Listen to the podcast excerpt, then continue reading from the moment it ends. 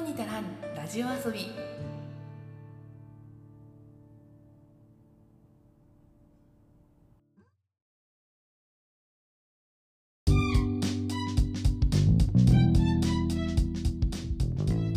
日本の片隅から中毒気味なエンタメ愛を叫ぶ番組「トルに足らんラジオ遊び」通称「トルタラジオ」へようこそ。いつでもポップとサブのカルチャーの合間を歌い歌っているパーソナリティの花田花です。ちょっと疑問に思ってるんだけどさここ2週間ぐらいみんな何があった？あの正直に答えてほしいリスナーのみんな。っていうことがちょっと起こってるんですけどちょっと順を追って説明してもいいですか？あのねこの「トルタラジオ」という番組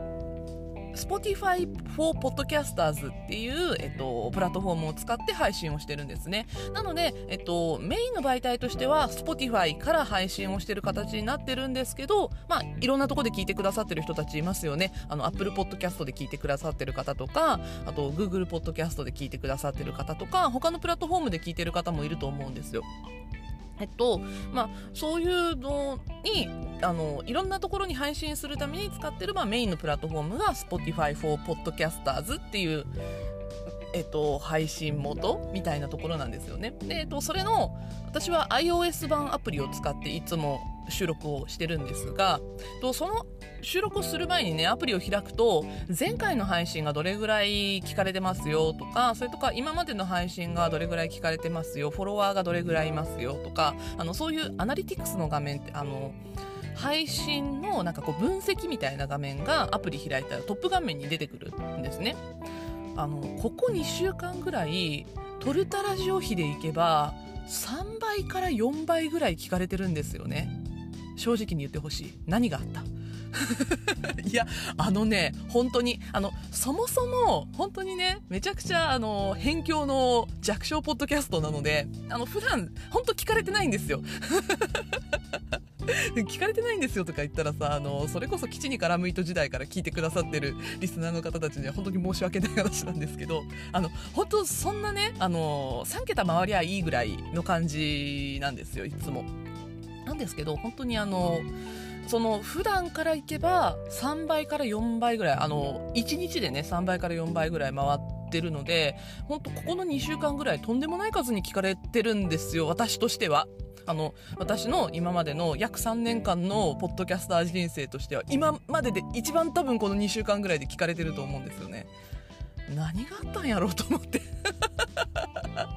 でなんかこうあのエピソードごとにどれが聞かれてますよっていうのも分かるんだけどあの今まで通りなんですよ正直。あの比率としては。なので最新回が突然ドーンと聞かれたわけでもなければ過去回が何か1個すごくバズってめっちゃ聞かれてるとかいうわけでもなく平均的に全部聞かれてるのになんか再生回数だけ3倍4倍になってるっていうなんか妙な状況が起きていてこれはリスナー数が純粋に増えたと思っていいのか。あただあのありがとうございます、えっと、フォローをしてくださってる方がかなり増えてるのでまあ、あの純粋にリスナーが増えたと思って喜んでいいものなのかこれはそれとも何かのバグなのか ぬか喜びなのかあのどっちか分かんないんだけどいやあのー、事実数字として34倍聞かれてるので私としては何があったのかなと思っています。でねえっとこのトルタラジオの一番聞かれているのって、えっと、去年の振り返りの時に、えっと、どれが聞かれたよっていう話をなんかちらっとしたんですけど、えっと、正直、えっと、去年の年末まで一番聞かれてたのが、えっと、金田一少年の事件簿会かな？だと思うんですよね、えっと、エピソード4ぐらいだと思うんですけどかなり初期の初期の回だと思うんですけど、えっと、今までの実写版金田一少年の事件簿を全部振り返るかつ私は原作版の金田一も好きなのでそれの話をしたっていう回があるんですが多分それが去年の年末時点で一番聞かれてたんですよね。でその次が、えっと、大河ドラマ「鎌倉殿の13人」の話を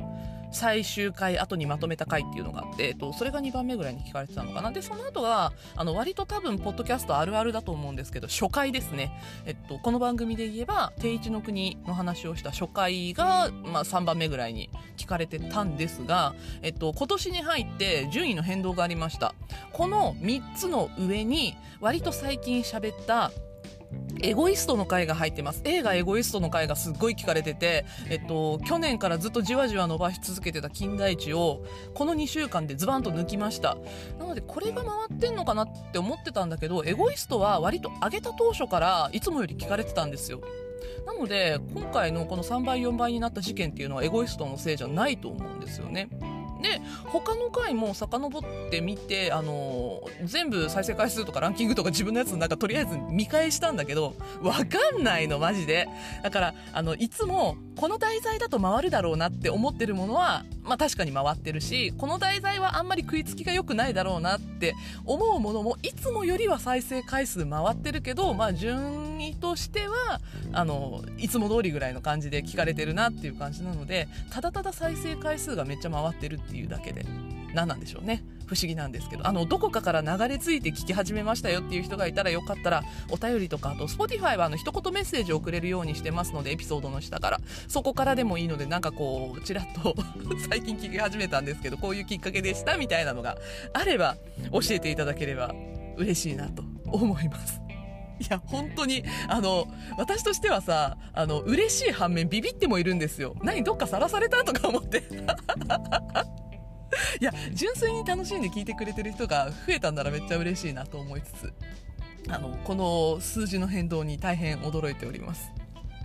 いや、まあでもね、あの、いつも通り今週も話していこうかなと思ってますので、えっと、オープニングトーク今日は別の話をしようかなと思ってたんですが、それはあの、エンディングの方に持っていきたいと思います。あの、推したちの話をしようかなと思ったんだけど、ちょっとこの数字がびっくりしちゃって、その話をどうしてもリスナーさんたちにお伝えしたかったっていうのと、あの、先週も私オープニングトーク推しの話しちゃってすっごい長くなっちゃったので、まあ、これはちょっとエンディングに撮っときたいと思います。今日はあの、千葉くんと間宮くんの話まだありますので、あの、千葉とも、とかあとあの私あんまりあのこれ公式が言ってるんであんまりあのお口チャックしなきゃかなって思ってるんですけどあの間宮君のあの公式の何ファンネームみたいなのあんまり好きじゃないんだ実は。まみ吉って言うんですけどあんまり好きじゃないんだ。あのまあ千葉雄大オタクかつ間宮祥太郎オタクで聞いてくださっているという方はねあのエンディングもよかったらちょっとでもね聞いてくれたら嬉しいなと思います。いらんこと言ったね今日もね。というわけで、えー、今日もいつも通りトルタラジオやっていきたいと思います。ぜひぜひ最後までお付き合いください。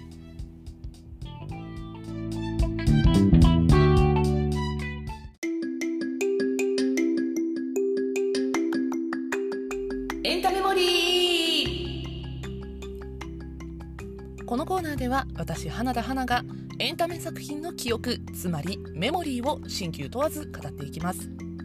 今日お話しするテーマはこちら。ドラマ「大豆田十和子と3人の元夫」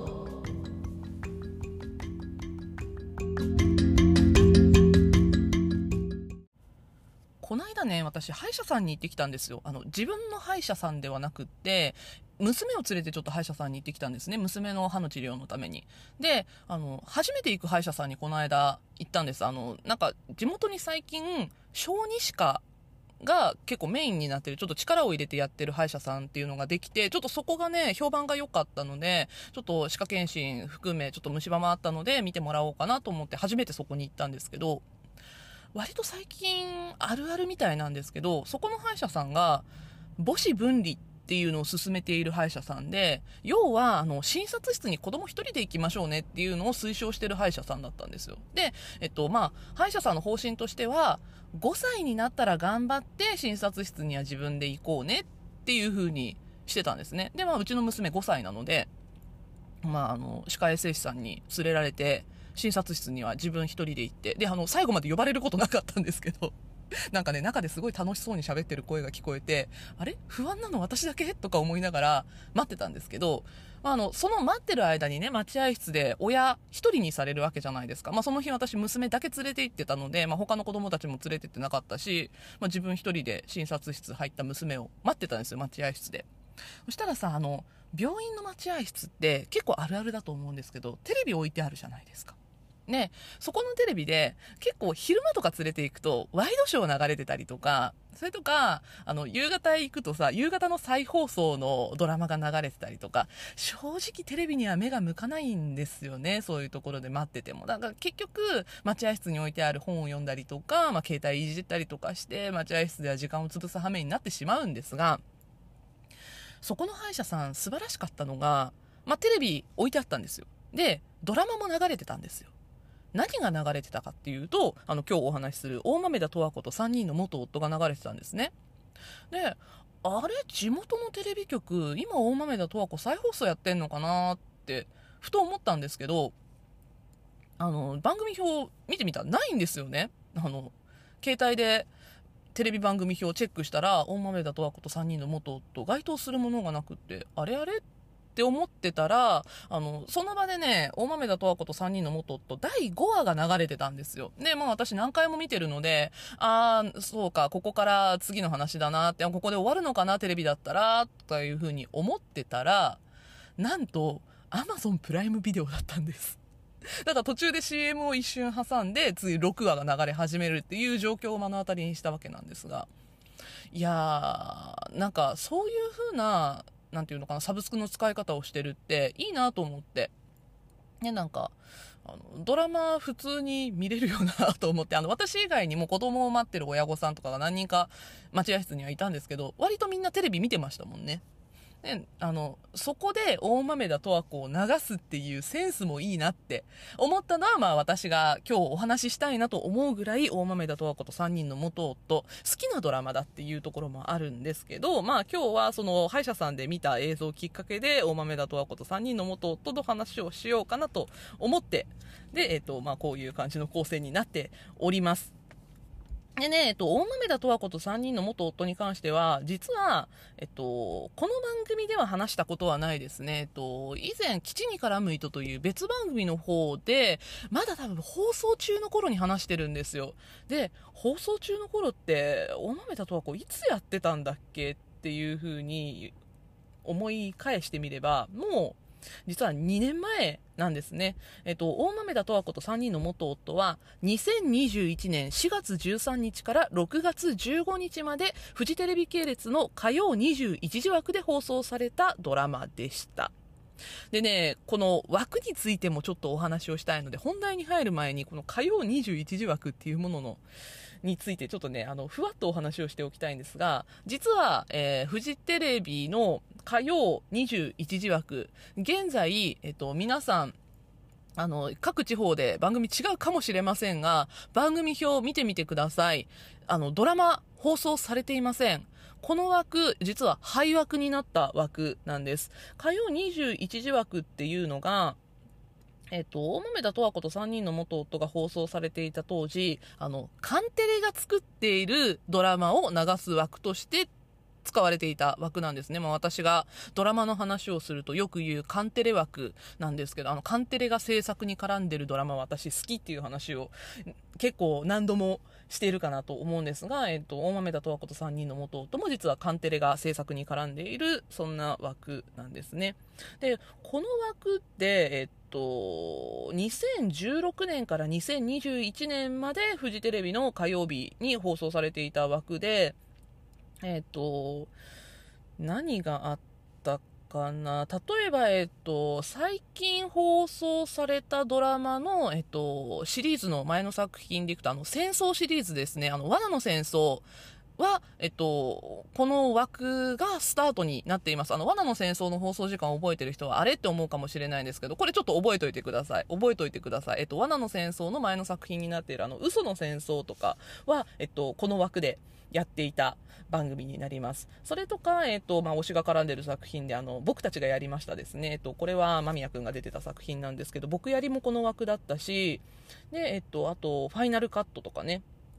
それとか、あと、健康で文化的な最低限度の生活とか。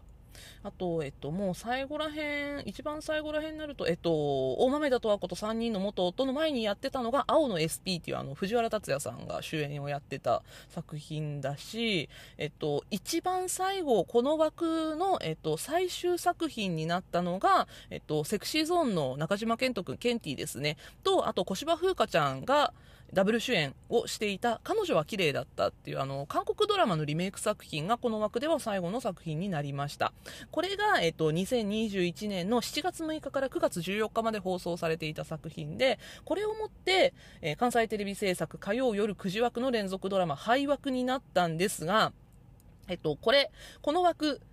移動しています。火曜21時枠から、えっと、枠としては移動したというか、バラエティ枠とシャッフルになったんですね。バラエティ枠と入れ替えるっていう形で、現在放送されている枠が月曜日の夜10時の枠です。月曜夜10時、あれですね。あの、千葉くんも出演していたアバランチが一番最初に放送され始めた枠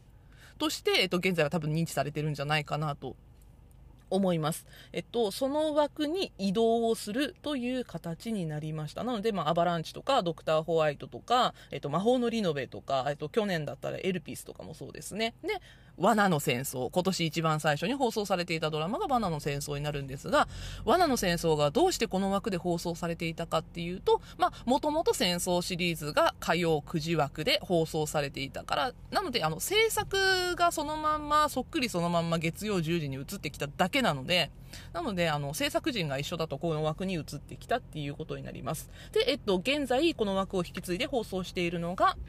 えっと、天海祐希さん主演の合理的にありえないですね。まあ、そういう枠で放送されていたというのがこの大豆田十和子と3人の元夫という作品になっています。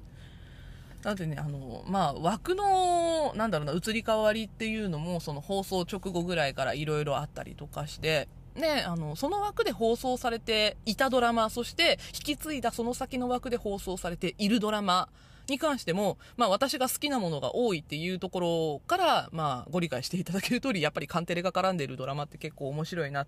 ていうふうに私が思っています。で、えっ、ー、と、私のその、ポッドキャストをやっていて、ずっとこう、なんていうのかな、あの、これ聞かれたなとか、これに対してはものすごい感想をもらったなっていう、なんか思い出がある作品とかって結構あるんですけど私この大豆田十和子と3人の元夫に関しても結構その以前お話をした時に何て言うのかなあの感想をいっぱいもらったっていうので思い入れがある作品でもあると同時にですね実は、えっと、この作品の脚本を書いていらっしゃる坂本雄二さんの作品にも実はあのポッドキャスターとしてものすごい思い入れがあるんですね。というのも、えっと、私の、えっと、今まであの今回の、えっと、オープニングで話したなんかあの3倍4倍事件がある前の話になっちゃうんですけどあのこれがあったことによって私のその一番聞かれたエピソードっていうのはちょっと今回更新されてしまったんですが、えっと、それが更新される前までの間に今までで私が話したエピソードの中で一番聞かれたっていうのがあの題材が花束みたいな恋をしたっていう映画の話なんですよ。で、この花束みたいな恋をした、まあ説明するまでもないかとは思いますが、2021年の1月に公開された、菅田将暉くんと有村架純ちゃんのダブル主演の映画ですね。で、これも坂本雄二さんのオリジナル脚本による恋愛映画だったということで、まあ、これ本当にめっちゃ聞かれたんですよ。ラジオトーク時代の話なんですけど。で、まあ、坂本雄二脚本作品っていうものに私もすごくポッドキャスターとして思い入れがあります。あの花束みたいな恋をしたしかり。そして、まあ、今回お話をする大豆田十和子と3人の元夫しかり。なんか話すと割と反響がある作品なんですよね。坂本雄二作品っていうのが。その後まあ取り上げてないのもありますけどね、初恋の悪魔とかも見てたし、結構好きだったし、あと、あの、過去の作品だとカルテットとかは私めちゃくちゃ好きなんですけど、問題のあるレストランとかね、最高の離婚とか。あのその辺もめっちゃ好きなので坂本雄二だけでくくってもめっちゃ喋れそうなんですけど、まあ、今日は大豆田十和子だけに絞ってお話をしたいと思います。という感じであの作品の話をする前に前置きで10分取っちゃったんですけどちょっとここからは大豆田十和子と3人の元夫についてお話をしていきたいと思います。あのね私この2021年の春クール、つまり2年前の同じ時期のクールのドラマですね。このドラマの中で、大豆田十和子と3人の元夫、一番楽しみにしてたドラマなんですよ。えっと、ざっくりあらすじを説明すると、松たか子さん演じる主人公の大豆田十和子は、3回結婚して3回離婚を経験したバツさんの女性です。建設会社白熊ハウジングの社長を務めていて中学校3年生の娘うたちゃんと一緒に暮らしています。でこの3人の元夫っていうのがタイトルにあることから分かる通りこの元夫たちが離婚しているにもかかわらず十和子の普段の生活にものすごく濃く絡んでくるし、で、その絡んでくる、その元夫たちのキャラクターっていうのが、まためちゃくちゃ濃いんですね。これは、あの、群像劇が得意な坂本雄二さんらしいというか、坂本雄二といえば、たくさん登場人物が出てきて、その登場人物一人一人にしっかりとしたバックグラウンドがあって、で、あの、主人公不在の時でも、他の登場人物の、その、ストーリーをまっすぐ描いていけば、すごく魅力的になっていくっていうのがね、まあ、坂本雄二作品の魅力の一つでもあるとは思うんですが、まあ、その元夫たちのキャラクターが濃いっていうのがドラマの魅力にすごくなっているなと思います。で、元夫たち1人目から3人目までちょっと順を追って紹介していくと、まず1人目が、レストランオペレッタでオーナー兼ギャルソンを務めている田中八作です。で、この田中八作、松田龍平さんが演じています。優しくて、女性に何もしなくてもモテてしまう。つまり本人は何もしていないので、自覚なくモテてしまって本人は困ってしまうタイプ。で、その自覚なくモテてしまうがゆえに面倒ごとにもとっても巻き込まれやすい。で、えっと、現在は十和子と一緒に生活をしているうたちゃんのお父さんでもあります。あの、うたちゃんうたちゃんってさっきから普通に言ってますけど。娘のうたちゃんもね、あの、結構中心人物としてしっかり出てきます。で、えっと、2人目が売れっ子ファッションカメラマンの佐藤小太郎です。これはね、あの、小太郎さんは東京03の角ちゃんが演じています。あの、角ちゃんが出てるドラマって面白くない？あの、私コント師として東京03めっちゃ好きなんですけど、特に角ちゃんのキャラクターっていうのすごい、あの、東京03のコントの中でも、まあ、あの、中心人物になることが、まあ結構多いとは思うんですよね。ただ、あの、そういう、こう、半分コントじみたキャラクターっていうのも、あの、角ちゃんだから、このドラマの中にしっかり染み込んでいたなっていうふうに思いました。で、えっと、この佐藤太郎は、仕事は業界でも認められている、すっごい人なんですけど、もう本当にカメラマンとしてはめちゃくちゃすごい人なんだけど、とにかく器が小さい。もう何に対しても人間性が小さい。人間としてどうなのっていうような発言をたくさんしてるんですよね。ただ、器は小さいんだけど、そしてまあそれがきっかけでどうやら十和子とは離婚してるみたいなんだけど、今でもカタロウは十和子のことが大好きなんですよね。で、えっ、と、3人目です。3人目が、えー、十和子の会社の顧問弁護士を務めている中村心身です。えー、心身は岡田将生くんが演じています。あのね、ビジュアルがめちゃくちゃいいんですよ、この時の岡田将生。めっちゃかっこいいんですけど、ただ、すっごい変人なんですよね。あの、変人を書くのがうまいっていうのも、またね、あの、この坂本雄二脚本作品の特徴でもあるんですけど、あの、3人の元夫たち、普通の人いないんですよ。全員変人なんですよね。まあ、その中でも分かりやすく変人なのがこの心身じゃないかなと思います。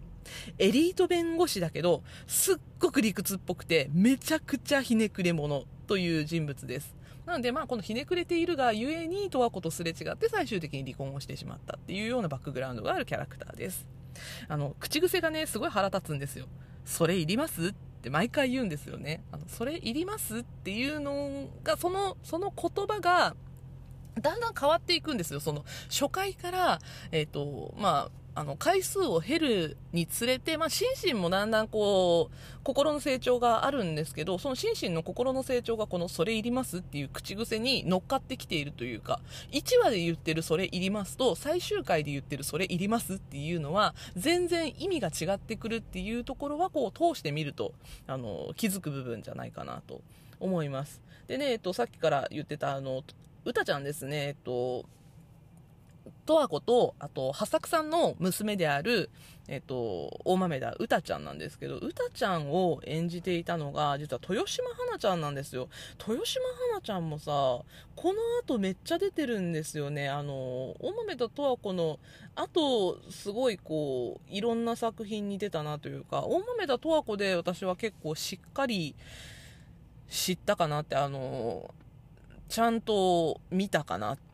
っていう風に思ったんですけど、あの、その後、その直後ですよね、あの、お耳に合いましたらっていう、ポッドキャストを題材にしたドラマだったりとかに出てたりとか、私はあの、すごい衝撃的だったのは、これ去年のドラマかな、あの、教祖の娘っていうドラマに出ていたり、あと、えっと、当番組でもお話をしました、あの、ネットフリックスでも配信されている映画、千尋さんにも出演をしていたりしました。なのでなんかこの作品から入って豊島花ちゃん見始めて、なんかこう成長を感じられるっていうのは、なんとなくこう、歌ちゃんを娘として見ていたというか、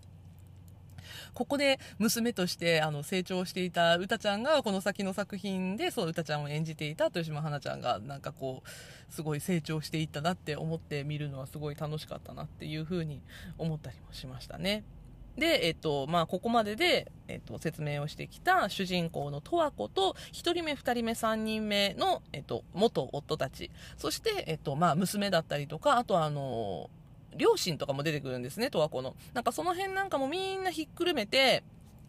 こう、群像劇として、まあ、いろんな角度から、例えば、十和子が不在で、元夫たちだけで会話をしているシーンとかもあったりとかして、なんか、そういう、こう、普通の、ラブストーリーだったりとか、まあ普通のお仕事ドラマだったりとかでは描かれないような角度から、いろんな角度からその人間関係というのを描かれているっていうのが、この大豆田十和子と3人の元夫の特徴であり、そして、すごくこう、なんていうのかな、チャーミングというか、いろんなことを見られるようなポイントになっていたんじゃないかなというふうに思います。で、えっと、まあ、このドラマの最大の特徴、もう本当に軽妙な会話のやり取りっていう部分ですね。これが、あの、とあるきっかけで、元夫たち同士が互いに接点を持つようになって、で、えっと、十和子と元夫との会話だけではなくて、元夫たち同士の会話っていうところにも、この軽妙な会話のやり取りっていうのが生まれてくることになります。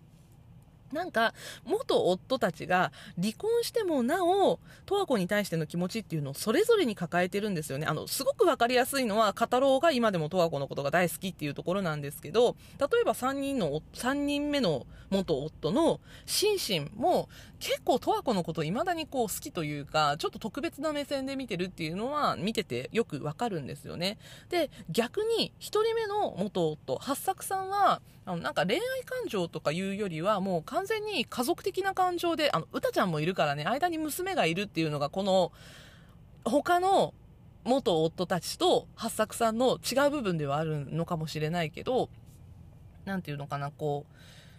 う、歌ちゃんを交えて家族というコミュニティをこう作り上げた経験があるからこその十和子との距離感だったりとか人間関係だったりっていうのがちょっと2人目3人目の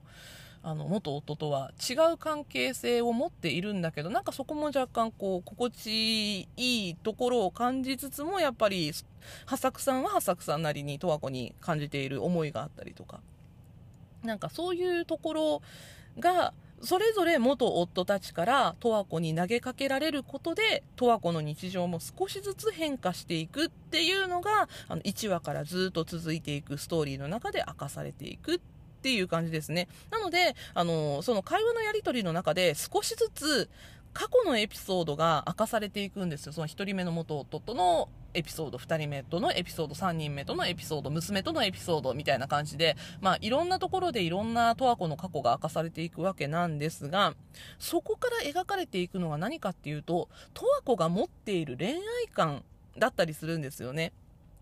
なので、あの、今まで恋愛群像劇ものを描くことにものすごく長けていると私は思っている坂本雄二の脚本のもうここは完全に勝利だったんじゃないかなと思います。まあ花束みたいな恋をしたもそうですし、それとかまあ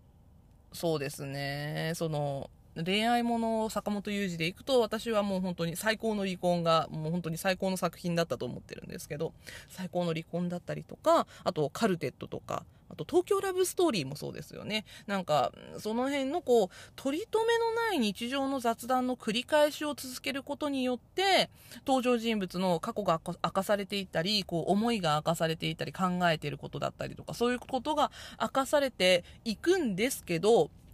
その登場人物の内面が暴かれれば暴かれるほど、登場人物それぞれ一人一人が、やっぱりちょっと厄介だったり、不器用だったり、あの、実在している人間っぽさっていうのが、こう、滲み出てくるんですね。で、こう、それが、どこか愛おしく思えてしまうというか。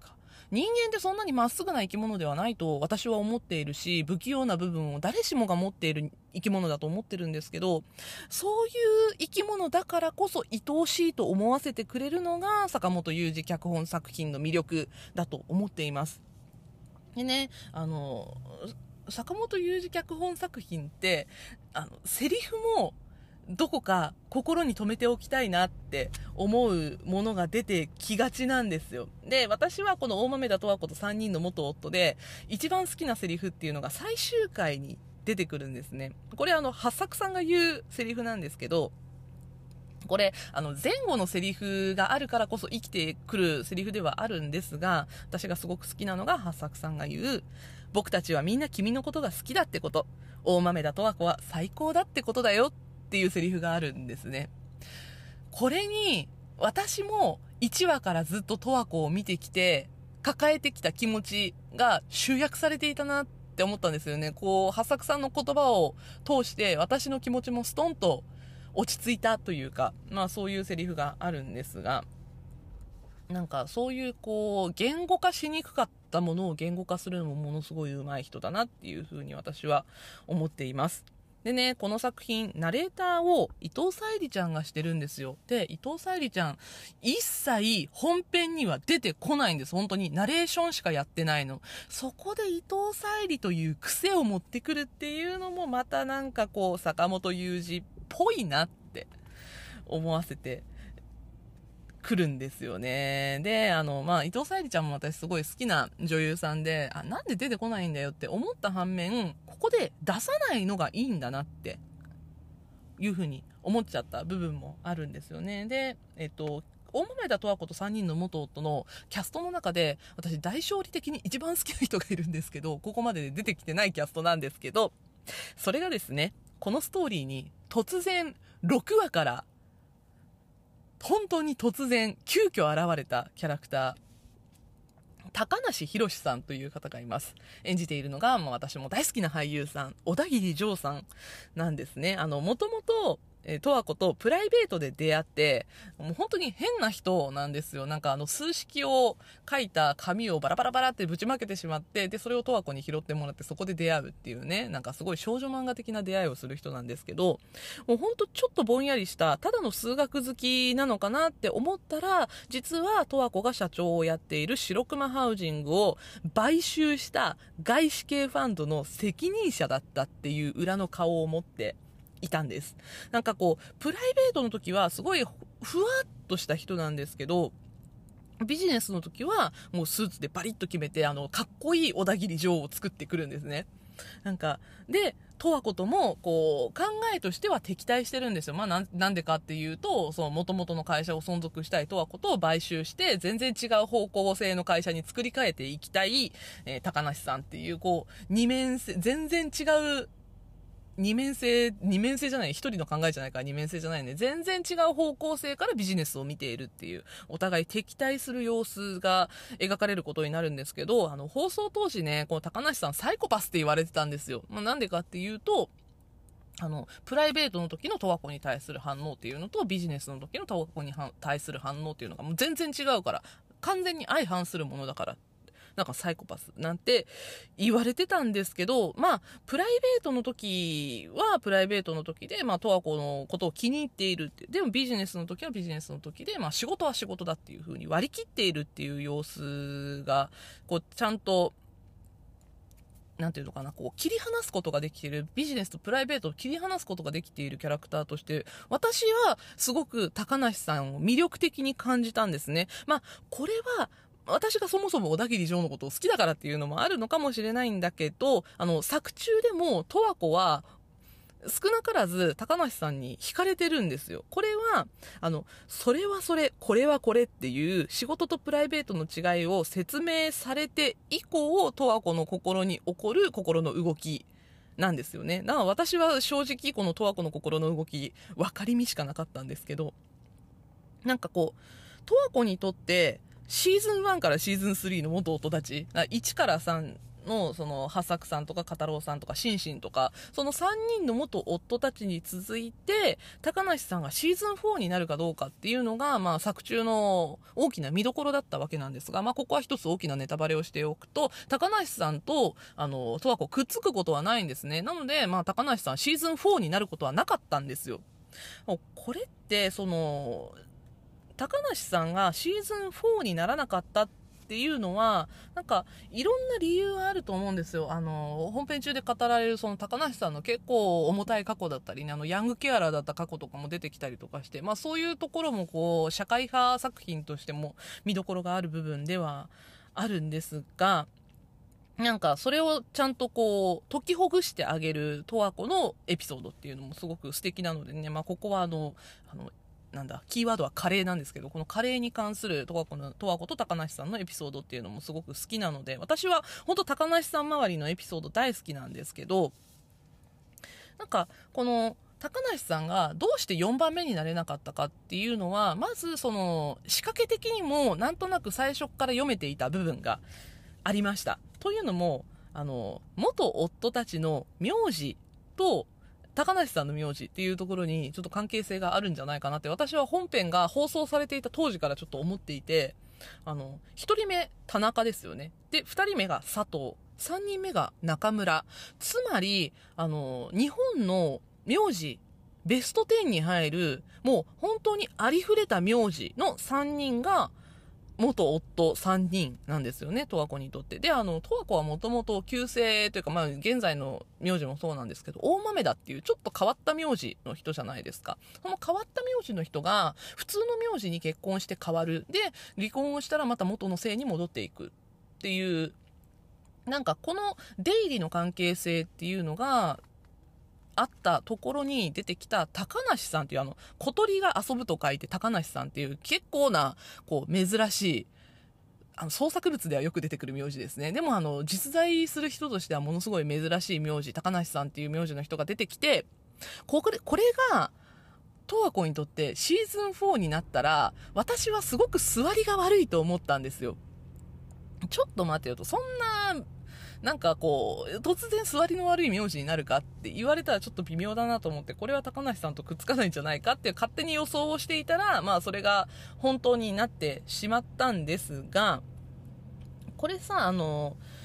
えっと、坂本雄二さんにとっても4っていう数字に収めたくなかったっていう理由がどうやらあるみたいなんですよね。あの、3っていう数字にこの作品の中で坂本雄二さんすごいこだわっていたみたいなんですよ。あの、まあ、タイトルにも大豆田十和子と3人の元夫って3っていう数字がついてますよね。で、えっと、ドラマの中の設定の話をすると、例えば、えっと、十和子のお父さん、大介さんですね、は、えっと、選挙に3回落ちています。で、えっと、友人のかごめちゃんは、スマホをなくしても3日気づきませんでした。で、えっと、あと、えっと、いろいろあって、かごめちゃんが寄付をするっていうエピソードがあるんですけど、えっと、かごめちゃん寄付を3億円しています。あと、えっと、シンシンですね、司法試験にチャレンジしていたっていう過去が出てくるエピソードがあるんですが、シンシンは司法試験3回失敗しています。まあそんな感じで、えっと、3っていう数字がこの作品の中ではたくさん出てくるんですね。で、この3という数字、あの、坂本雄二さんが、何だったかな、えっと、何かのインタビューかなんかで語ってらっしゃったんですけど、あの、なんかこう、欠落したいびつさの象徴みたいな意味で使っていたっていうことなんですね。あの、割り切れない数っていうところに、その、不穏だったりとか不安だったりとか緊張っていうものをなんかこう象徴させようとしていたみたいであの生きづらい気持ちを抱えているっていうまあ登場人物だしみんなにこれ共通するなんか心情だったんですよ。十和子だけではなくて、元夫たちもそうだし、あの、友人のかごめちゃんもそうだったりとか、娘もそうだったりとか、まあみんな何かしらこう、生きづらさを感じていたり、欠落した部分を抱えていたりするっていう登場人物だったんですけど、まあ、この3という数字が、その登場人物たちが抱える生きづらさだったり、あの、どうして生きづらさを抱えるのかっていうと、それぞれが歪な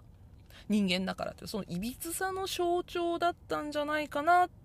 ていうふうに、まあ、本人も語っていらっしゃいました。つまり、4になると割り切れちゃうんですよ。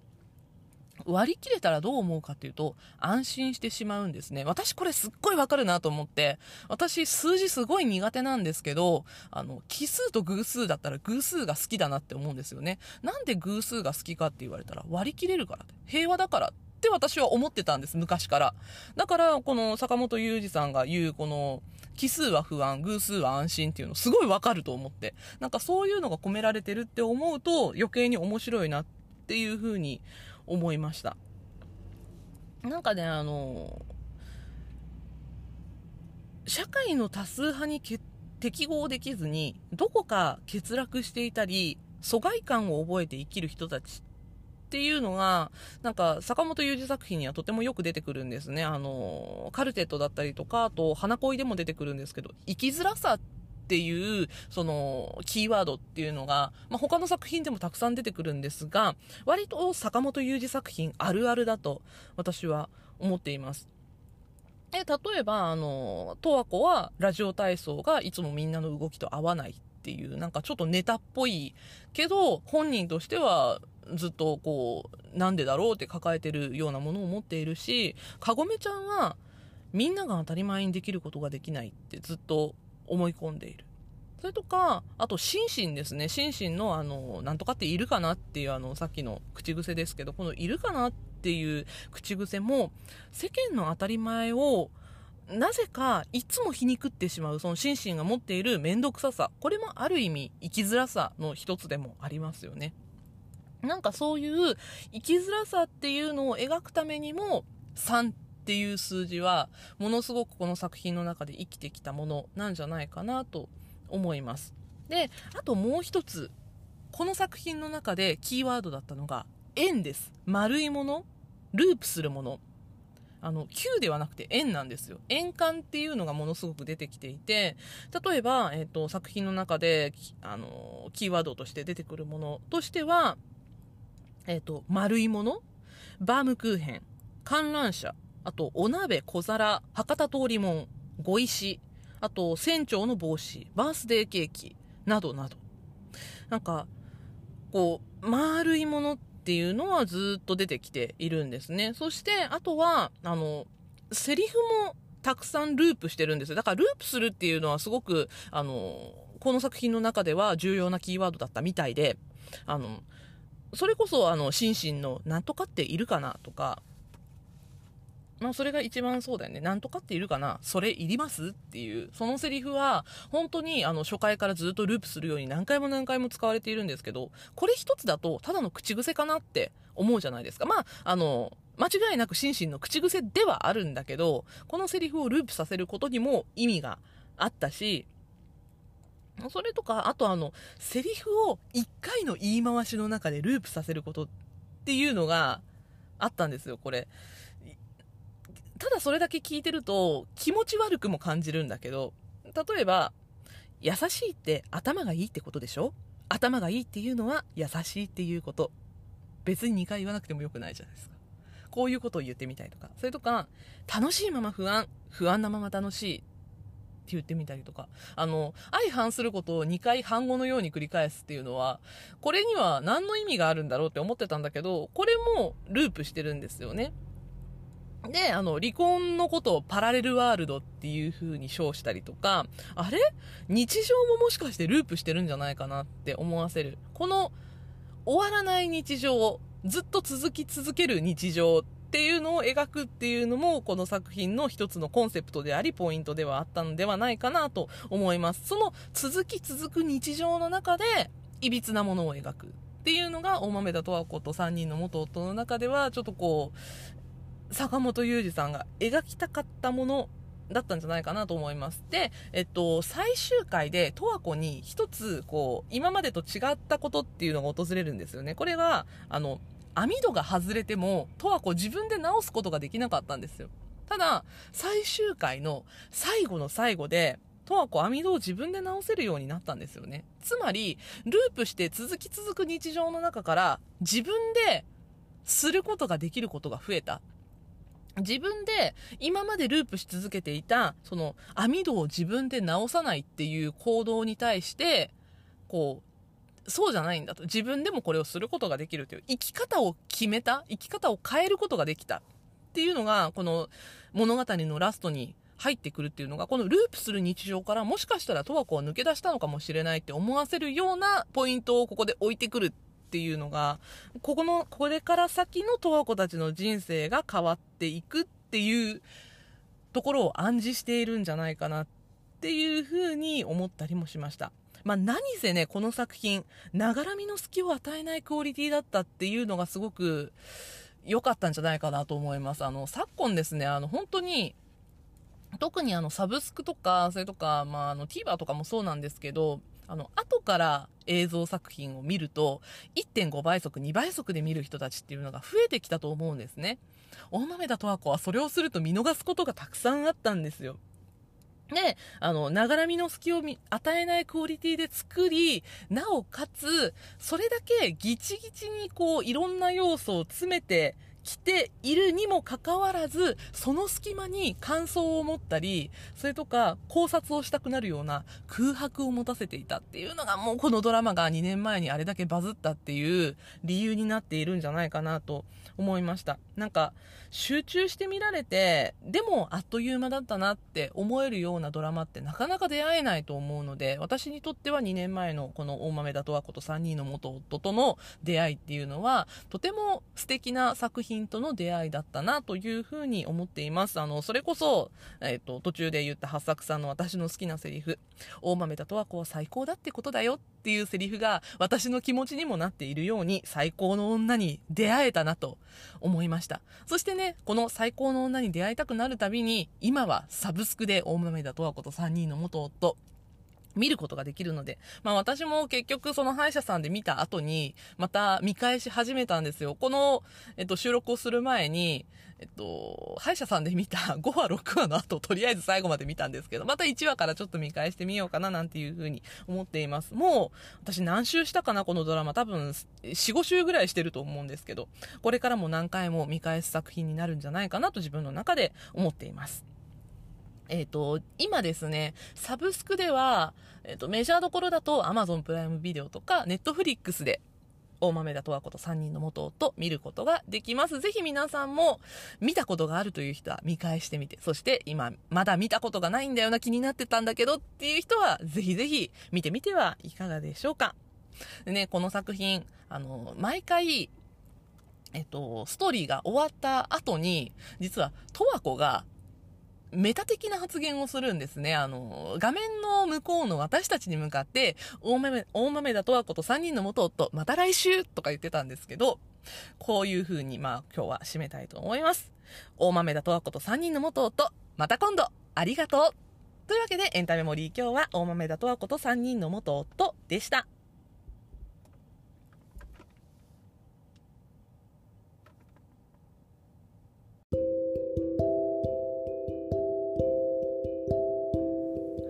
の今週の一冊。最近読書が習慣化している私が今週読んで面白かった本をご紹介するこのコーナー。今日ご紹介するのは町田園子作 52Hz のクジラたち。この作品、2021年の本屋大賞の受賞作です。なんか今日は大豆田十和子といい2021年に遡ってお話をしているような回になってしまっていますが、えっと、この間たまたま手に取って、その本屋大賞の作品って、あの、直後結構手が伸びなかったりするんですよ。その前に読んでると、よっしゃって思うんだけど、後から手に取ろうとするのをね、私はいつもためらってしまう。なんかちょっと変なプライドの高さを持ってるんですが。たまたまこの間、あの、図書館にあってね、で、あの、借りてきて読んだらめっちゃ面白かったので、今日は 52Hz のクジラたちのお話ししたいと思います。まず、あらすじです。52Hz のクジラとは、他のクジラが聞き取れない高い周波数で鳴く世界で1頭だけのクジラ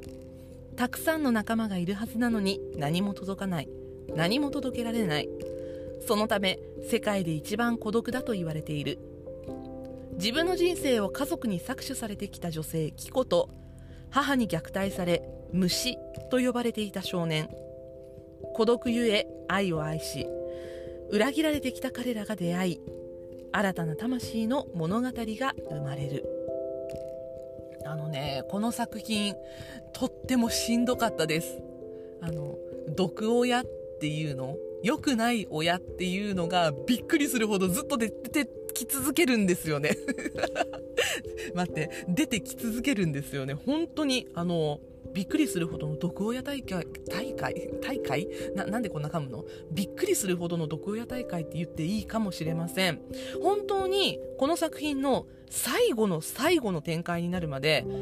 親としてまともな人一人も出てこないんですよ。本当に、最後の最後でね、親として一人だけまともな人が出てきて、それが救いだったなって思うんですけど、本当怖いなと思ってしまいました。例えば、非虐待児ですよね。そして、母子家庭だったり、母子家庭がまあ悪いこととは言わないんですけど、あの、まあ、片親で大変な思いをしてきた子供が出てきたり、あとは、えっ、と、まあ、性的マイノリティ、LGBTQ の話っていうのもちらっと出てきます。そして、不貞行為ですね。なんか重苦しい出来事ばっかりが起きるので、なんかこう、ページを読む手、こう、ページをめくる手っていうのが止まっちゃうかなって思うんだけど、でも、一個救いなのが主人公のキコあのきなこって呼ばれてるんですけどきなこの周りには温かみがあるんですよ。よかったねいい人たちがいてって思わせてくれるんですね。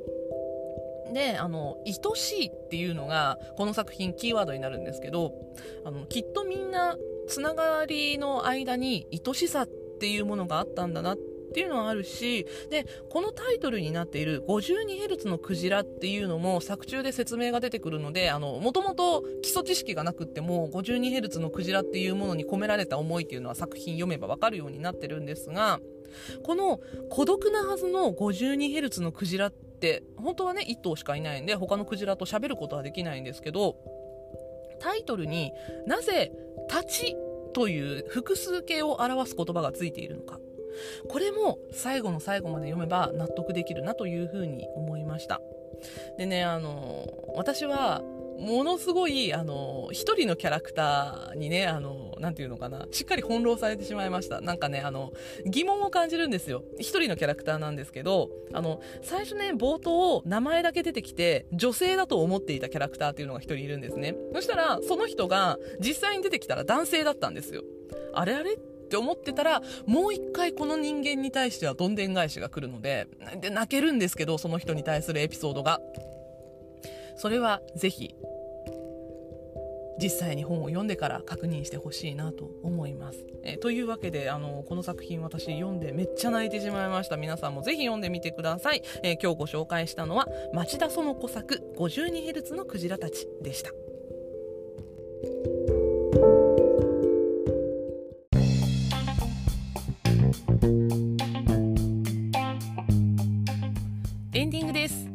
あよかった。今週は本のコーナーをしっかりやることができたなって安心してるんですが、えっと、先週お話ししたかった本っていうのが、まあ、今日ご紹介した町田園子さんの 52Hz のクジラたちというお話でした。もうあの本屋大賞を取って2年経ってるので割と手に取りやすい本になってるんじゃないかなと思います。もう文庫化されてるのかな？私は単行本の方で読んだんですけどあの確かに結構重苦しい話だしあのできればね精神が安定してる時に読んでほしい本なんですけどあのすごい面白かったのでぜひ皆さんも読んでみてください。で、えっと、今日オープニングトークで話をしたかった千葉くんと間宮くんの話をエンディングでして、ちょっと終わりにしたいと思うんですけど、えっと、まずですね、この間、えっと、千葉雄大ファンクラブの方で、毎年の振り返り動画っていうのが上がりました。あの、前の年に、なんか同じインタビューをしてこういう風に答えてたな今年はこう思ってるよっていうのを千葉くんが振り返る1時間ぐらいの動画がファンクラブコンテンツで毎年上がるんですけどなんかこれが来ると1年経ったなーっていう風に思うんですが、えっと、この動画実は始まったのが2021年のことなんですね。今日は2021年の話しかしないなって思ってるでしょ？本当はここがスタートだったんだけどさ。本当はここがスタートだったんだけどまああのねいろいろ入れ替わった結果最後にこの話をすることになっちゃったんだけど結局2021年の話今日3つしましたね、えー、千葉君のファンクラブの話そして大豆田とはこと3人の元夫の話そして、えっと、52Hz のクジラたちの話。全部2021年で今日はつながってたんだよっていうここでネタばらしっていうね。まあそんな感じになったんですけど。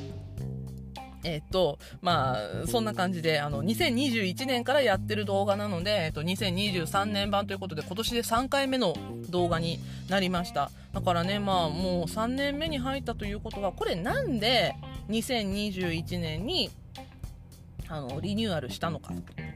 言うと、あの、リニューアルじゃない、リニューアルって言っちゃった。2021年からこの毎年の振り返り動画千葉雄大ファンクラブで行われてるのかっていうと、あの、ファンクラブがリニューアルしたのが、2021年の6月なんですよ。つまり、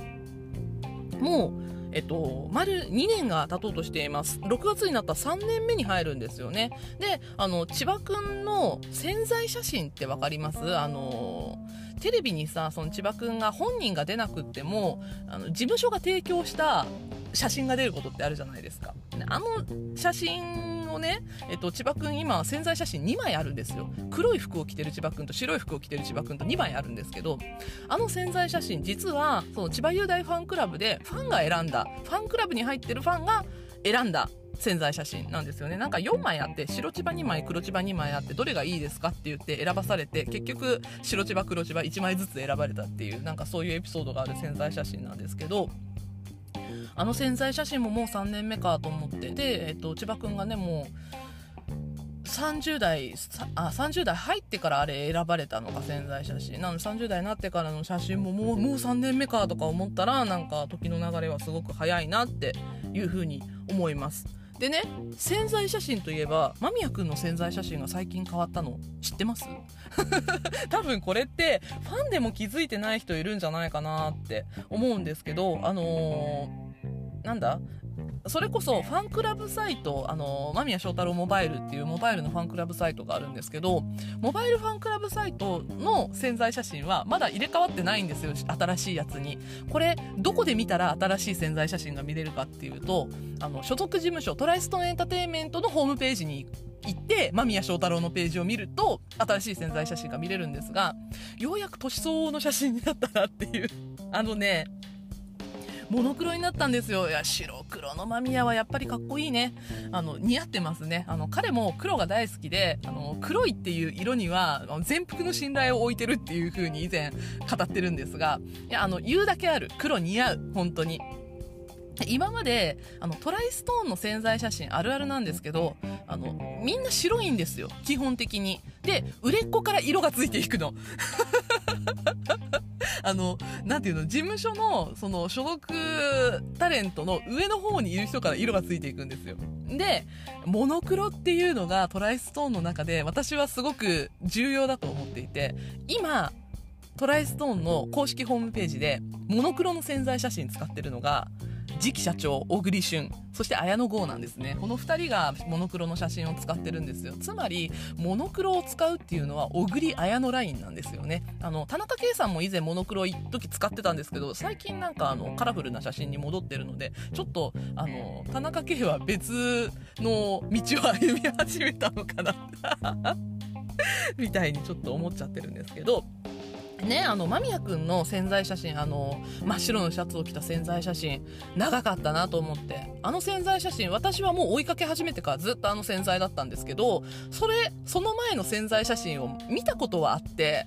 いつから変わったんだろうって思ったらその前の潜在写真私見たことがあるはずなんですよ。なんでかっていうと水球ヤンキースの時は違う潜在写真だったんですよね。えっと2016年の間宮君で言うとえっと地上波のドラマで初主演をやったニーチェ先生っていうドラマがあるんですけどニーチェ先生の時に前のあの白い潜在写真になっていたようでそこから2023年でようやく写真が変わったのでいやー長いこと使ってたなっていう風に思いました。なんかしみじみしちゃったんですけどなんかあの千葉君も潜在写真も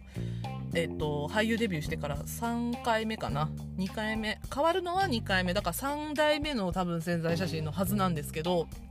いやなんか長く追っかけてくると俳優オタクも推しの潜在写真というものにも歴史を感じてしまうなというふうに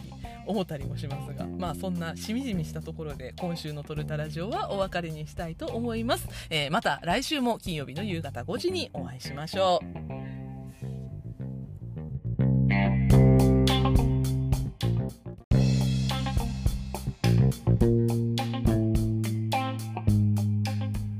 取るに足らんラジオ遊びは地方在住映像系エンタメカルチャー好きの Y 世代がはっと息を止めたよもやま話を好き勝手に一人語る番組です。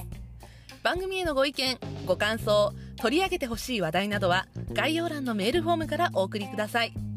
花田花が思うままに更新する Twitter、Instagram、 note もあります。そちらもぜひフォローよろしくお願いします。また各 SNS では「ハッシュタグトルタラジオ」で感想もお待ちしております。ハッシュタグトルタがひらがなラジオがカタカナです。Spotify ではエピソードの下に